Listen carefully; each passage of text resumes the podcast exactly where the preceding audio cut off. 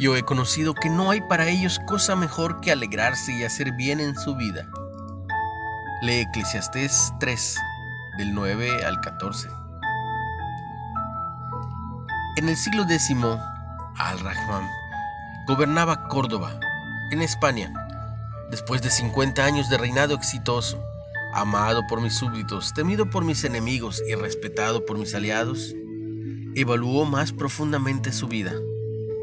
Riquezas, honores, poder y placer han estado a mi disposición, hablando de sus privilegios, pero cuando contó sus días de felicidad verdadera durante ese tiempo, sumaron solo 14.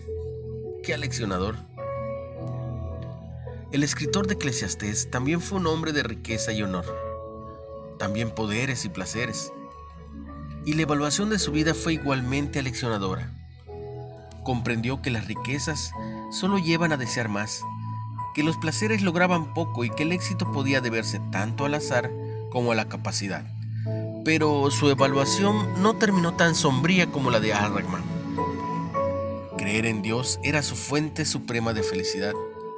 Vio que comer, trabajar y hacer el bien podían disfrutarse cuando se hacían para él.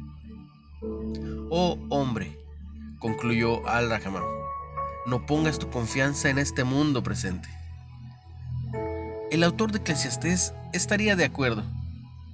Como fuimos hechos para la eternidad, los placeres y logros terrenales no satisfacen del todo. La felicidad genuina está solo, solo en Dios. Una reflexión de Sheridan Boise. ¿En qué buscas más encontrar felicidad? ¿Cómo puedes comer, trabajar y hacer el bien con Dios el día de hoy? Padre Celestial, hoy haré todo contigo a mi lado. Ayúdame.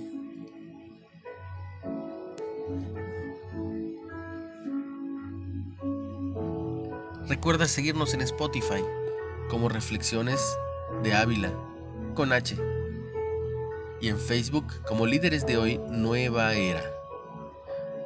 Un abrazo muy fuerte. Recibe mucha bendición, tú y los tuyos. En el nombre de Jesús.